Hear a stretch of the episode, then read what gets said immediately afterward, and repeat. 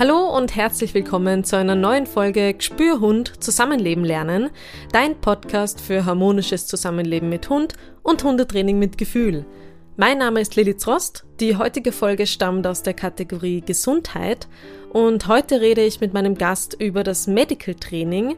Das ist ein Begriff, den du vielleicht auch schon gehört hast und wir schauen uns genau an, was ist das, wie kann ich das meinem Hund beibringen, wo kommt das überhaupt her, was sind die Vorteile davon. Ich habe Kerstin Böhm eingeladen, die Expertin, wenn es um das Thema Medical Training geht. Sie ist Hundefriseurin, Hundeverhaltenstrainerin und Vortragende bei diversen Ausbildungen, wird sich aber wie gewohnt gleich selbst vorstellen. Ich freue mich, dass du wieder dabei bist und wünsche dir viel Spaß bei der Folge.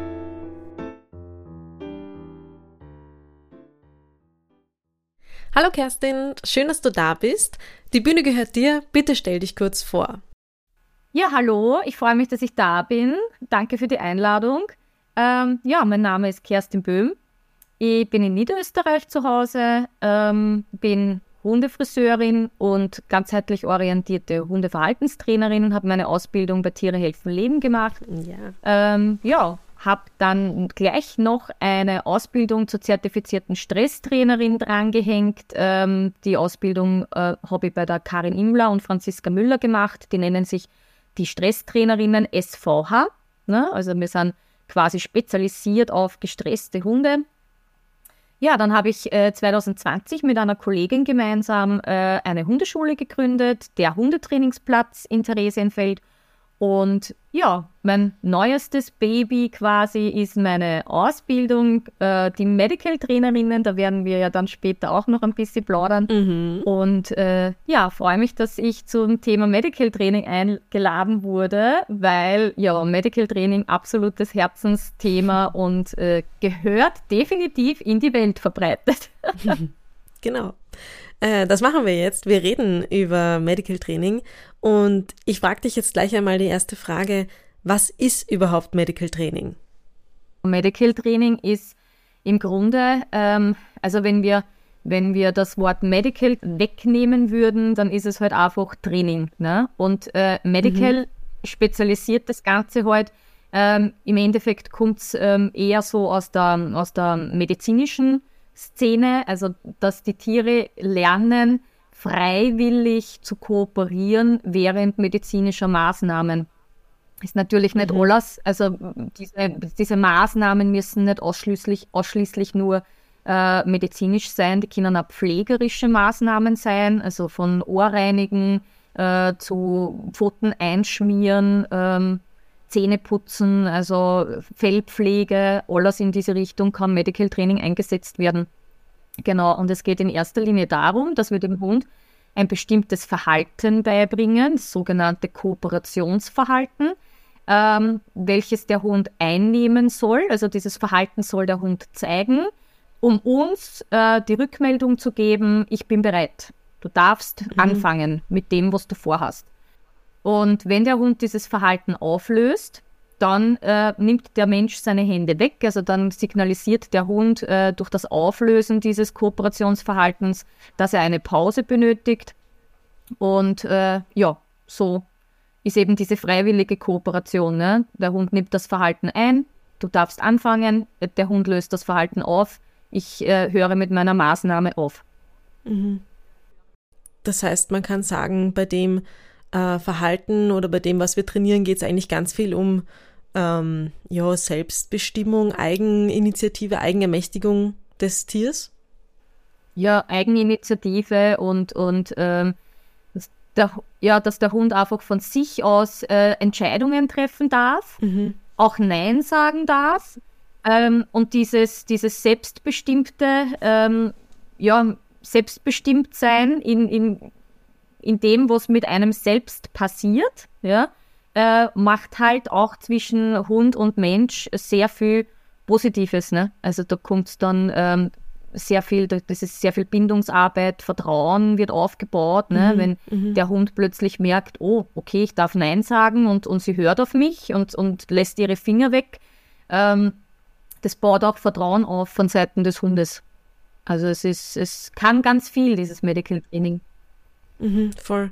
Ähm, das ist ja auch in der allerersten Podcast-Folge, die ich mit der Eva Steiner habe, da rede ich ja auch über das Wort Nein, kann man sich gerne äh, nachhören, da reden wir auch über das. Mm, da können wir vielleicht nachher auch nochmal genauer drauf eingehen, wie das zur Vertrauensförderung beiträgt. Sag mir noch bitte, wo kommt das Medical Training eigentlich her? Ist das eigentlich eine Unterkategorie des Hundetrainings einfach? Ja, Medical Training kommt ursprünglich aus dem Zootraining. Mhm. Ähm, in den Zoos wird es eigentlich schon seit vielen Jahren angewendet. Ähm, in, der, in der Hundeszene ähm, ist es tatsächlich noch gar nicht so lange, ähm, dass es verwendet wird. Also es ist deutlich länger schon bei Zootieren angewendet, ähm, weil man einfach festgestellt hat, man kann äh, die Zootiere nicht bei jeder Kleinigkeit in Narkose oder Sedierung setzen. Ja, Und äh, da hat man eben schon zeitig angefangen, mit den Tieren so zu trainieren, dass die äh, freiwillig zum Beispiel ihre Pfote sich verbinden lassen oder sich impfen lassen. Ja. Mhm. Und hast du das Gefühl, dass es jetzt gerade einen Boom im Hundetraining gibt, was das Thema angeht, weil mir kommt vor, egal wo ich hinschaue, ich sehe überall Medical Training hier und da und da gibt es einen Kurs. Also hast du das Gefühl, es gibt da gerade so ein bisschen ähm, eine Veränderung in diesem, in diesem Bereich? Ja, definitiv. Ähm, Manchmal frage ich mich, liegt es daran, weil der Algorithmus irgendwie ne, im Internet dann immer die Dinge anzeigt, die einem selber halt am meisten interessieren? Mhm. Oder ist es wirklich so? Aber wenn es so ist, also wenn es nicht einfach nur mein Algorithmus auf meinen ähm, Accounts ist, sondern wenn es tatsächlich so ist, dass Medical Training jetzt populärer wird, dann ist es natürlich genau das, äh, worauf ich im Besonderen abziele. Ja? Also es wäre einfach super schön, wenn ganz, ganz viele Hundehalter mit dem Medical Training anfangen. Mhm. Es ist eben nämlich genau das, dieses Kooperationsverhalten, die Freiwilligkeit, die Selbstbestimmung. Es ist ja ein bisschen diese Gegenbewegung zu dem Tierarzt-Setting von früher, oder? Also wo der Hund einfach fixiert wurde. Es wirkt sich eben, wie du gesagt hast, ähm, auch positiv auf das Vertrauen auf und ich nehme an, es ist natürlich auch eine Stressreduktion. Untersuchungen haben ja auch ergeben, dass wenn du, ähm, also wenn, de, wenn, wenn die Tiere nicht gezwungen werden und eben in diesen doch stressigen Situationen äh, gezwungen werden, ähm, dass das unter Druck passiert, unter Zwangsmaßnahmen quasi, mhm. mhm. ähm, dass die Gesundheit äh, der Tiere erhalten bleibt. Also wenn, wenn Tiere permanent unter äh, in, in, Stresssituationen gebracht werden, dann wirkt sich das auch sehr auf die Gesundheit aus. Mhm. Und äh, durch das Medical Training hat man eben festgestellt, ja, wenn die Tiere freiwillig kooperi kooperieren, da kommt es eben nicht zu einer Stressreaktion im Körper. Äh, und dadurch äh, habe ich natürlich auch keine Probleme mit gesundheitlichen Geschichten. Ja, voll, weil wir lernen eigentlich immer mehr, wie viel Stress ausmacht. Also nicht nur in, äh, im Tierbereich, sondern wir sind ja auch die ganze Zeit drauf, dass wir ja Stress vermeiden und so weiter. Also es ist einfach immer mehr bekannt, wie schädlich Stress wirklich für die Gesundheit auch ist. Richtig. Ähm, ja, spannend, dass du das ansprichst. Du hast vorhin gesagt, es ist vertrauensfördernd und ähm, beziehungsfördernd. Ja. Hast du da vielleicht ein Beispiel, wie Medical Training da helfen kann? Ja, ähm, also das beste Beispiel bringe ich, bring ich natürlich über meinen eigenen Hund. also Medical Training hat uns äh, tatsächlich einen riesengroßen ähm, Schritt nach vorne äh, gemacht mhm. weil meine Missy ist ähm, mit zehn Monaten bei mir eingezogen. Ich bin die dritte, das dritte Zuhause von unserer Missy. Also die hat äh, in ganz jungen Jahren schon sehr oft ihr Zuhause wechseln müssen. Und dementsprechend war natürlich äh, das Thema Beziehung äh, nicht so toll. Also eh klar irgendwo, ne? wenn der Hund äh, immer wieder abgegeben wird innerhalb von wenigen Wochen oder Monaten, ähm, dass dieser Hund äh, dann eher auf Distanz geht und sagt, okay, bin mir nicht sicher, ob ich hier wirklich zu Hause bin und was diese, wie lang ich hier bei diesen Menschen bin. Mhm. Ähm, das, das genieße ich mal eher mit Vorsicht. Das ist irgendwo verständlich, ja, ja wenn man sich mit Hundeverhalten ein bisschen beschäftigt. Und äh, das Problem ist, dass die Missy gesundheitlich recht bedient ist. Also wir haben eine, eine D-Hüfte, das heißt diese mhm. Hüftdysplasie. Ähm, ich glaube, die schlechteste Hüfte wird mit E eingeordnet. Ja? Ähm, mhm. Wir haben eine D-Hüfte, mhm. also das ist eigentlich schon wirklich sehr schlecht. Ähm, und aufgrund ihrer schlechten Hüfte ähm, be belastet sie alle vier Beine nicht gleichmäßig. Und das bedeutet, dass ich regelmäßig Krallen schneiden muss. Mhm. Ähm, das ist natürlich schwierig, wenn du einen 42 Kilo Hund hast, der null Vertrauen hat. Mhm. Ähm, und ja. Vertrauen ist einfach etwas, das kommt mit der Zeit. Vertrauen ist nichts, was man von heute auf morgen äh, gewinnt, das braucht. Aber wenn du keine Zeit hast, wenn du sagst, okay, die Krallen werden aber immer länger und das wirkt sich ja wieder auf den Bewegungsapparat und somit auf die Gesundheit aus, da habe ich keine Zeit. Da kann ich nicht darauf warten, bis der Hund irgendwann mal so weit Vertrauen hat, dass er sich die Krallen schneiden lässt. Mhm. Und wenn 42 Kilo sagen, äh, ich möchte nicht, dass du mir die Krallen schneidest und sich unter den Esstisch legen, dann bleiben die 42 Kilo dort liegen. also die kriegst mhm. du da nicht vor. Ähm, ja, und dann habe ich mit Medical Training begonnen und das ist dann recht schnell gegangen. Also ich habe ja eigentlich schon in der fünften Trainingseinheit das erste Mal äh, die ersten Krallen geschnitten.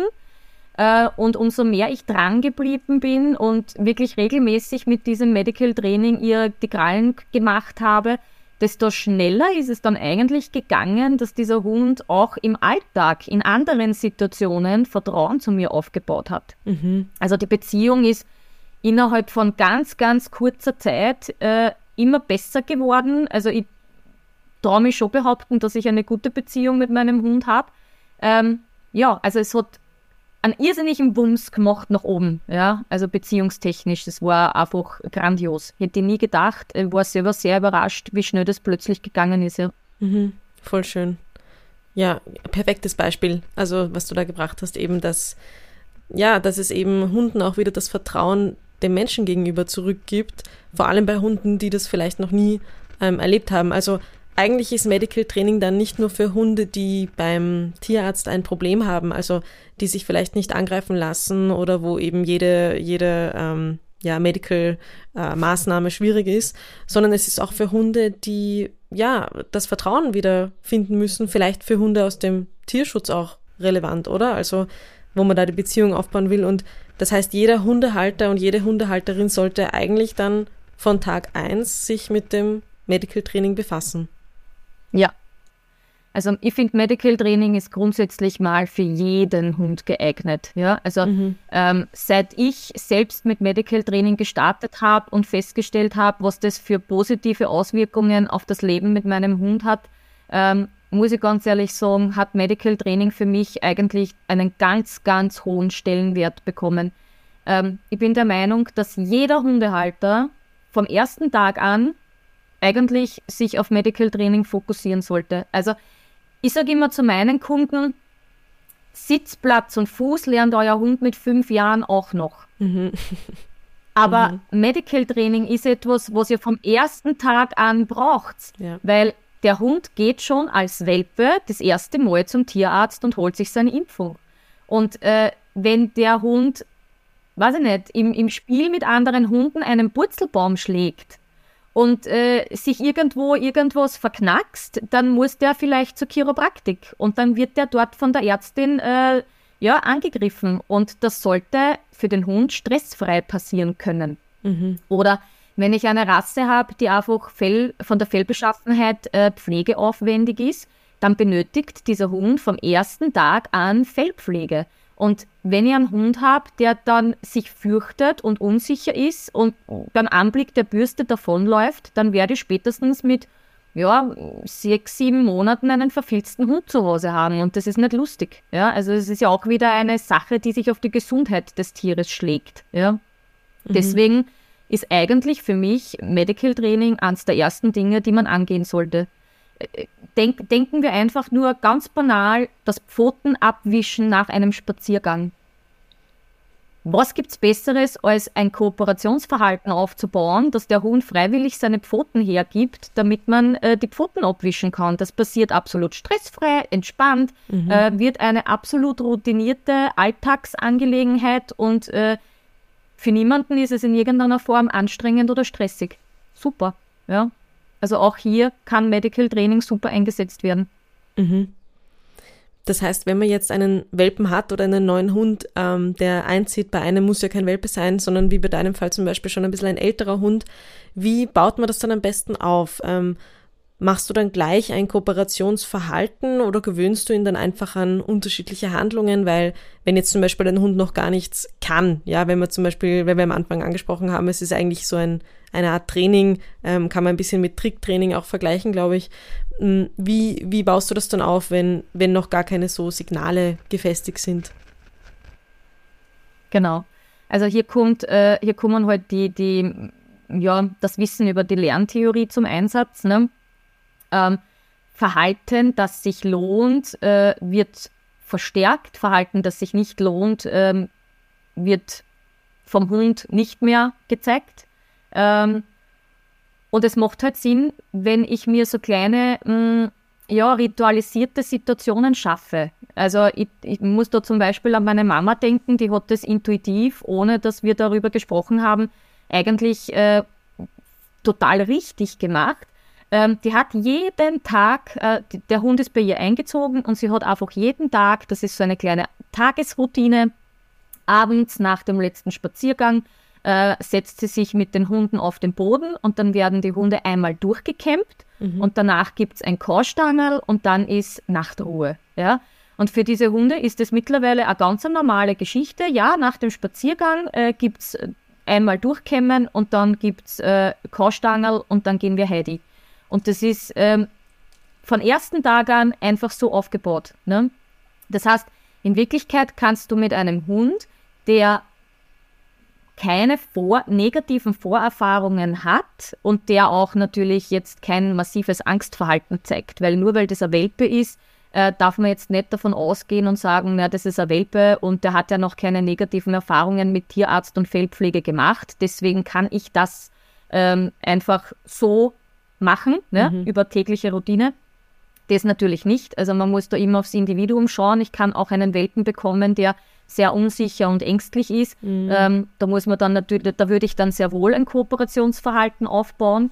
Ähm, aber nehmen wir mal an, wir haben hier einen total gechillten, souveränen kleinen Welpen, der neugierig ist und der überhaupt gar kein Problem mit irgendwas hat, ja, mhm. ähm, dann könnte ich das tatsächlich so machen, dass ich sage, okay, ich setze mich am Abend mit dem Hund auf den Boden, bereite eine Decke aus, äh, lege mir ein paar Leckerli hin und dann wird einfach mal so ein paar Bürststriche und dafür kriegt er ein Keksi. Und dann äh, berühre ich sein Ohr und knete sein Ohr ein bisschen durch und dafür gibt es ein Keksi. Ja? Mhm.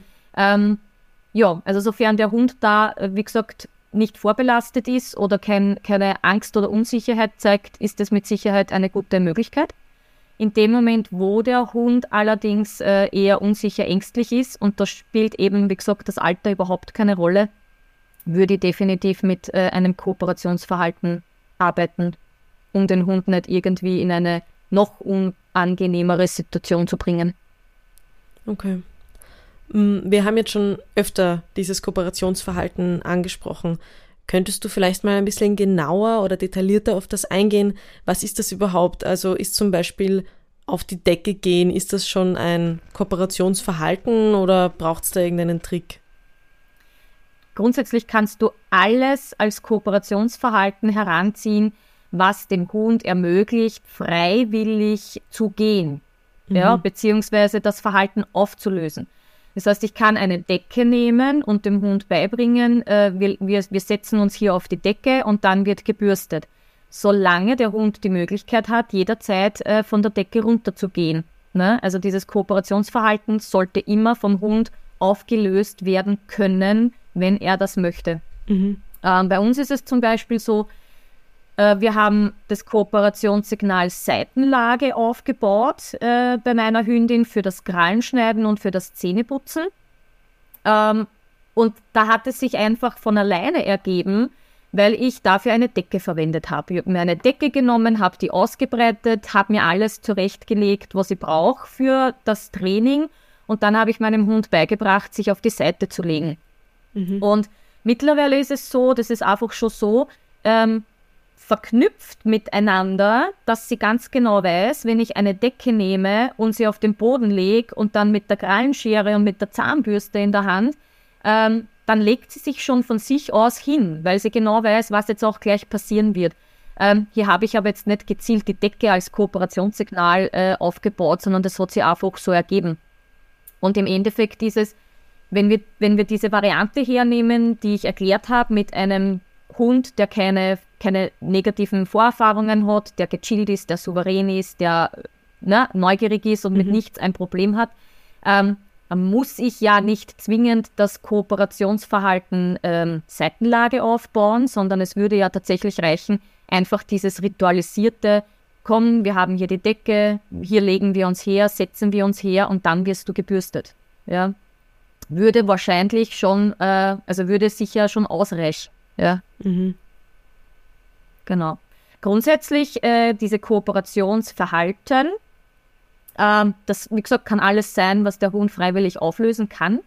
Ähm, ich arbeite auch sehr gerne mit einem Pfotentarget oder einem Kinn-Target. Es gibt, ähm, also ich erkläre das gleich noch ein bisschen mehr, es gibt viel mehr Möglichkeiten, Ko mit, mit Kooperationsverhalten zu arbeiten. Ähm, ich richte mich im Umgang mit Kunden aber lieber an die klassischen Kooperationsverhalten, weil die aus Hundehaltersicht ähm, leichter zu erkennen sind. Ne? Also es mhm. ist für den Hundehalter viel einfacher zu sehen, wenn der Hund äh, von, einem, von einem Pfotentarget runtersteigt, als zu sehen, wenn der Hund äh, zum Beispiel, es gibt auch das Kooperationsverhalten äh, Sicht-Target, das heißt, der Hund schaut einen gewissen Gegenstand an mhm. während der Pflegemaßnahme. Und das ist halt für Hundehalter dann doch sehr schwer zu erkennen, wenn der Hund seinen Blick abwendet. Ja, deswegen arbeite ich am liebsten bei Kunden äh, mit den klassischen Kooperationsverhalten, die einfach viel deutlicher sichtbar sind. Und ähm, da habe ich jetzt gerade angesprochen, das Pfotentarget. Das heißt, im Endeffekt ähm, steigt der Hund mit, das muss ich vorher gut definieren, ne? will ich ein Pfotentarget mit vier Pfoten oder ein Pfotentarget mit zwei Pfoten. Ähm, das wird vorher von mir quasi als Hundehalter ähm, genau definiert, wie soll das Zielverhalten ausschauen äh, und beim Zwei-Pfoten-Target, Vorderpfoten-Target, soll der Hund eben mit den Vorderpfoten auf einen Gegenstand steigen. Mhm. Das kann ein, ein, ein, kleines Handtuch sein, das kann ein, äh, im Training verwende ich gerne für kleine Hunde ähm, ein, ein, einen Yoga-Block. Die eignet sich super mhm. für ähm, so Gegenstände, wo der Hund eben draufsteigen soll. Ja, und wenn der Hund von diesem Yoga-Block runtersteigt, dann endet jede Maßnahme. Ne? Und wenn er wieder draufsteigt, darf ich weitermachen. Also das wäre zum Beispiel so ein Kooperationsverhalten. Oder das Kind-Target finde ich auch immer sehr nett, äh, weil man mit dem Kind-Target dort halt auch sehr viel machen kann. Da soll der Hund den Kopf ablegen, also genauer gesagt das Kinn, ähm, entweder in meiner Hand oder auf einem Gegenstand, zum Beispiel auf einem Sessel. Und äh, das eignet sich zum Beispiel super für äh, Augen eintopfen oder Ohren reinigen. Ne? Oder aber auch äh, für für das Gesicht schneiden. Also wenn man Hunde hat mit langen Haaren im Gesicht und, und am Kopf, ne, zum Beispiel Pudel oder Havaneser, Malteser, mhm. ähm, dann eignet sich dieses Kind-Target halt total perfekt, um halt gleich das ganze Gesicht schneiden zu können. Mhm. Also das sind so die klassischen Kooperationssignale, die man halt am ehesten erkennt. Okay. Das heißt, diese Target-Geschichten, ähm, der Hund darf von selber auflösen. Es heißt ja Kooperationsverhalten. Also darum geht es ja im Medical Training. Genau. Wie ist das jetzt aber bei einer Maßnahme, die ich nicht einfach so unterbrechen kann? Also zum Beispiel beim Blutabnehmen. Weil da sagt man ja, okay, wenn der Hund jetzt auf einmal runtersteigen würde von dem Target mittendrin, dann ist es ja auch potenziell gefährlich. Also erstens, weiß ich nicht, äh, funktioniert das Blutabnehmen ja dann gar nicht mehr richtig. Und zweitens ähm, kann es ja sein, dass man dann vielleicht unabsichtlich mit der Nadel irgendwie hantieren muss. Also das wird ja dann auch gefährlich, wenn ich den Hund da nicht fixiere. Was, ähm, was sagst du da dazu? Wie ist das bei Maßnahmen, die ich nicht unterbrechen kann, weil, ähm, weil es einfach vielleicht manchmal nicht möglich ist, ja? Hat das Medical Training da ähm, Grenzen? Ich finde nicht, dass es Grenzen gibt. Ähm, beim Medical Training ist es halt so, man, man hat eine Handlung, die man ausführen möchte. Wir zerlegen eine Handlung in lauter kleine Puzzleteile. Das mhm. heißt, beim Blutabnehmen zum Beispiel, wie du richtig sagst, kann ja der Hund nicht einfach sagen, ähm, so jetzt will ich nicht mehr, jetzt hören wir auf. Ne? Ähm, da muss ich halt wirklich die gesamte Blutabnahme in lauter kleine Einzelteile äh, zerlegen. Das heißt, was, was habe ich alles beim Blutabnehmen? Wir bewegen uns, wir Menschen, ja, wir sind in Bewegung. Wir bewegen unsere Hände auf den Hund zu, wir bewegen sie zu einem Gegenstand hin. Das heißt, ich muss, ähm, wenn ich das Kooperationsverhalten zum Beispiel Pfotentarget nehme, Hund steigt auf das Target drauf, ähm, so, dann muss ich üben, dass der Hund auf dem Target draufsteht, während sich der Mensch bewegt. Mhm. Sich über den Hund drüber lehnt, die Hände bewegen sich in alle möglichen Richtungen. Das muss der Hund äh, oder der Hund soll im Target bleiben, während sich der Mensch bewegt. Der mhm. nächste Schritt wäre, wir berühren den Hund. Das heißt, der Hund muss lernen, ich bleibe im Target, während ich angefasst werde. Ähm, es wird nach einer, nach einer ähm, nach einem Gefäß gesucht, ja, nach einer Vene. Das heißt, der Hund soll ähm, im Target bleiben, während an ihm herumgedrückt wird.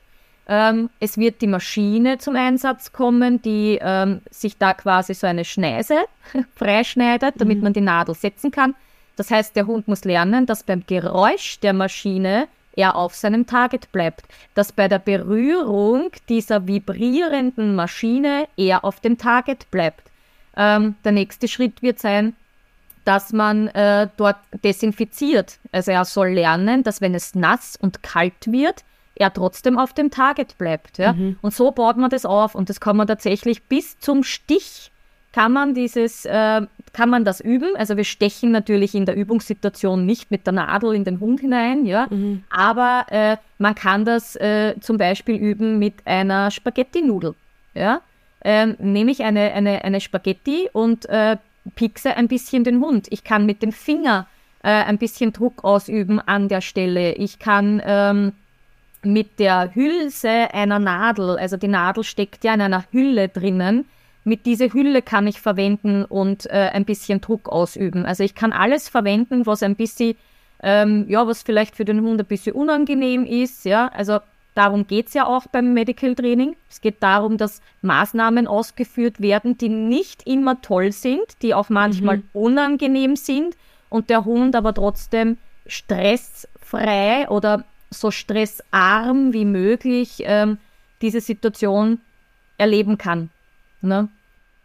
Also ich kann das wirklich bis zum, bis zum Peaks eigentlich üben ähm, dass der Hund einfach lernt, ja, das gehört dazu und äh, da wird es jetzt ein bisschen unangenehm, aber ich halte das aus und ich kann, äh, ja, ich kann die Situation meistern, ja. Mhm.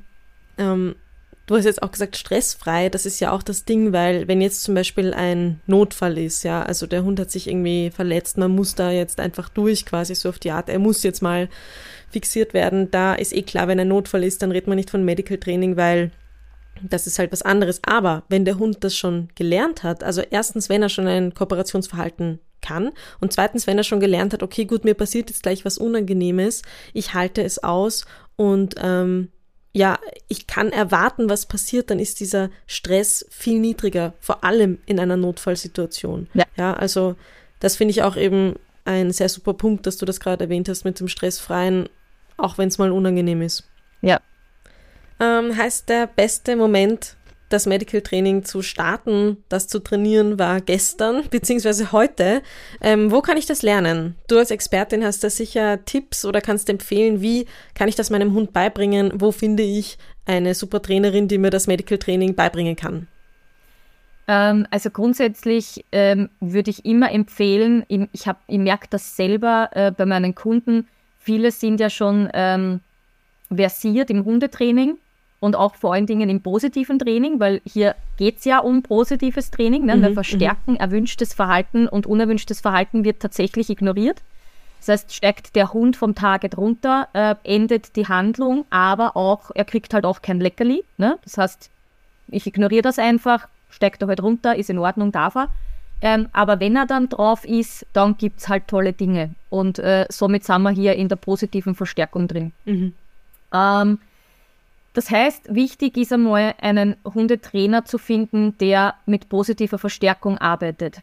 Ne? Also ein Trainer, da, da, da, da werfe ich gleich mal ganz böse rein, äh, ein Hundetrainer, der mit Leckerlis um sich wirft und den Klicker in der Hand hat, das bedeutet nicht automatisch, dass er positiv arbeitet. Ne?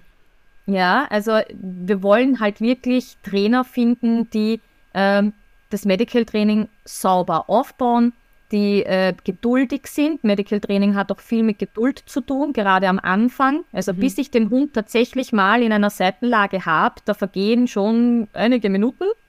Mhm. Ja, also man bringt es in der Regel schon innerhalb von einer halben, dreiviertel Stunde zusammen, aber es dauert. Ja, und diese Geduld muss ich haben. Ähm, das heißt, wir brauchen einen Hundetrainer, der, der positiv arbeitet, der geduldig ist. Ja, ähm, ja. Wo kann ich so jemanden finden? Ähm, grundsätzlich natürlich alle Hundetrainer, die bei zum Beispiel Tiere helfen leben, ihre Ausbildung machen. Mhm. Ähm, dort, ne, da mache ich ja gleich Werbung für uns. ja. Aber da ist es halt tatsächlich so, ähm, wir haben halt nicht nur den ganzheitlichen Ansatz, den ich ja äh, im, im Medical Training gerne auch einbaue, ja, äh, sondern wir wissen, dass die THL-Absolventen alle wirklich mit positiver Verstärkung arbeiten. Das heißt, ja. äh, hier kann man schon mal für die Zuhörer ne, äh, schauen auf den jeweiligen Homepages, äh, wo haben die Leute ihre Ausbildung gemacht. Ja. Ähm, dann haben wir den Verein österreichischer Hundetrainer. Ähm, den, für den mache ich ganz gern Werbung, weil ähm, hier tatsächlich sehr strenge Kriterien sind, wer dort aufgenommen wird und wer nicht. Und die, der Verein österreichische Hundetrainer, bei denen kommst du halt wirklich nur äh, als Vereinsmitglied in Frage, wenn du zu 100 Prozent äh, fair und positiv mit dem Hund arbeitest. Das heißt, auch hier ähm, empfehle ich diese Trainer ganz gerne. Und das Gute bei den, bei den FÖD, also bei den, beim Verein österreichischer Hundetrainer, wir finden hier tatsächlich Hundetrainer äh, in ganz Österreich. Mhm, super. Ja. Nicht nur Wien, Ballungszentrum quasi. Ja. Richtig. Ja, dann kann man natürlich Medical Training, also jeder macht es ein bisschen anders. Ähm, ich gestalte das Medical Training bei mir in meinem Hundesalon und ähm, deswegen, der ist nicht sehr groß. Na, ich arbeite alleine, ich habe keine Angestellten, deswegen äh, reicht mir ein kleiner, kleiner Raum. Also ich glaube, ich habe auch so um die, um die 15 Quadratmeter, aber mhm. es ist halt trotzdem nicht sehr groß. Und ähm, ja, da arbeite ich das im Einzelsetting. Ich bin auch, ähm, ich für mich habe das so entschieden, dass ich gesagt habe, Medical Training ist etwas, äh, der Hundehalter geht zum Tierarzt, ja, mhm. aber im Behandlungsraum ist er mit dem Tierarzt alleine. Das sind nicht fünf andere Hunde. Mhm. Ähm, das heißt, diese Ablenkung der anderen Hunde muss in der Trainingssituation nicht zwingend sein. Ja? Ähm, auch zu Hause, wenn ich die Fellpflege bei meinem Hund zu Hause selbst durchführe, bin ich in der Regel alleine zu Hause mit meinem Hund. Das sind nicht fünf andere fremde Hunde. Das sind vielleicht fünf eigene Hunde, aber nicht fünf fremde, die eine zusätzliche Ablenkung bieten. Das heißt, das Medical Training ist bei mir einfach aus Platzgründen und einfach aus praktischen Gründen ähm, im Einzelsetting. Mhm. Es gibt aber auch Hundetrainer, die bieten das in der Gruppe an, finde ich genauso gut. Da hat man halt dann die Ablenkung der anderen Hunde dabei. Ähm, Ablenkung ist sowieso eine tolle Sache, die benötigen wir ja dann auch im Medical Training. Wie gesagt, ähm, wenn wir so ein, so ein freiwilliges äh, Kooperationsverhalten aufbauen möchten, dann soll der Hund ja in diesem Verhalten bleiben, in diesem Kooperationsverhalten, während rundherum ganz viel passiert. Ja, also insofern macht es schon auch Sinn, ähm, verschiedene Ablenkungen beim Training einzubauen. Ja, also das kann grundsätzlich jeder gestalten, wie er es benötigt. Mhm. Ähm, für mich persönlich wichtig ist, ähm, dass Medical Training nicht nur einzig und alleine geübt wird, sondern dass man auch das Individuum Hund sich genau anschaut. Ja? Ähm, ich, hab, ich habe einen Hund im Training, der mit einer Schmerzthematik zu kämpfen hat. Da gestaltet sich natürlich das Training auch schwierig, ja, weil du willst dem Hund beibringen, dass ähm, das, Medic, dass, dass das, Ko das Kooperieren super ist und es ist ja nicht unangenehm und es macht Spaß und schau mal, du kriegst Kekse und wie toll ist es. Und bei jeder Berührung äh, empfindet der Hund Schmerzen. Mhm.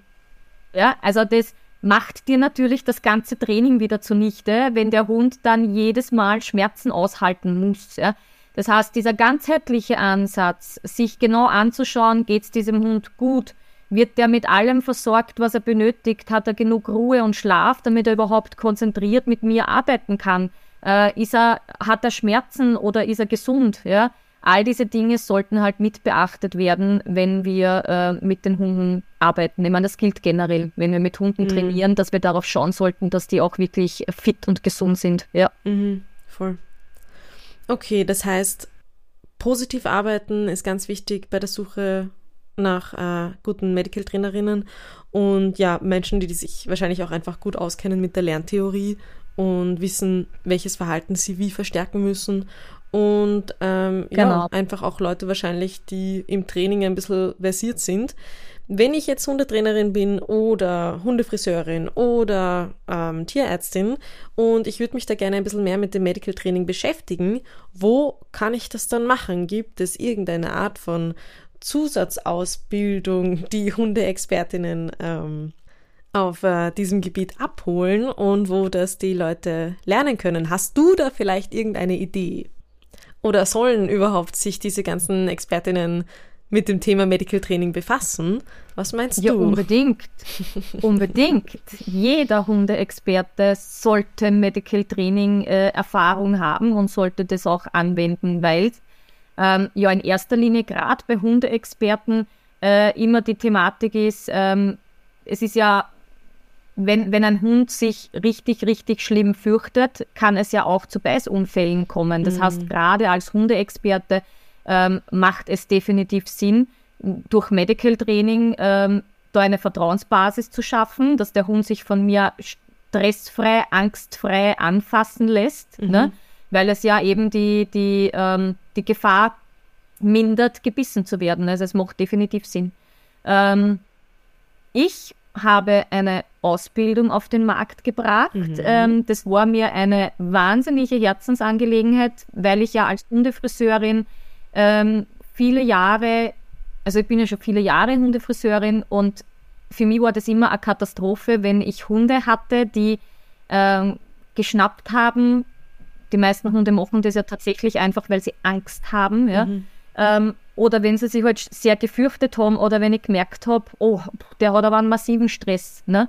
Ähm, und für mich war das immer ganz schlimm und habe dann eben durch die Ausbildung als Hundeverhaltenstrainerin auch diese, dieses Training eingesetzt im Hundesalon und das hat äh, einfach total super funktioniert. Und Medical Training ist ja eben so mein, ähm, mein Wunsch ist es ja, dass alle Hundemenschen auf dieser Welt Medical Training machen mhm. äh, und somit natürlich auch die Hundeexperten. Und in erster Linie ging es mir so ein bisschen um die Hundefriseure, also die Kollegen und Kolleginnen ein bisschen zu unterstützen und zu helfen und zu sagen, schaut her mal, ihr könnt das auch machen. Mhm. Ne? Ähm, ja, und da habe ich eine, eine Ausbildung auf den Markt gebracht. Das ist jetzt äh, auch ein bisschen ausgeartet. Wir haben uns dann entschieden, warum eigentlich nur Hundefriseure, wieso nicht alle Hundeexperten ähm, ansprechen und denen die Möglichkeit geben, Medical Training in ihren beruflichen Alltag zu integrieren. Genau, meine Ausbildung äh, heißt die Medical Trainerinnen mhm. und äh, das ist eine sechs Monat, äh, sechsmonatige berufsbegleitende Ausbildung, teils online und teils in Präsenz, ähm, wo wir halt sehr viel auch diesen ganzheitlichen Ansatz drinnen haben, ne? also gerade für ähm, ja, ich sage einmal, für, für Hundefriseure, für Hundemasseure, für Bewegungstrainer, Züchter, mhm. ne? dass die halt einfach einmal dieses Drumherum lernen, ne? Körpersprache lesen, ähm, wie, warum ist ein Hund ängstlich, was sind die Ursachen dafür, die gesundheitlichen Themen ein bisschen anschneiden und sagen, schaut her mal, das und das und das und das könnte Ursache dafür sein, dass euer Hund ängstlich oder aggressiv ist. Mhm. Ja? Äh, einfach, einfach einmal diesen, diesen Blick zu bekommen. Ja. Und dann geht es natürlich sehr viel, genau, dann geht es natürlich sehr viel um das Thema Training.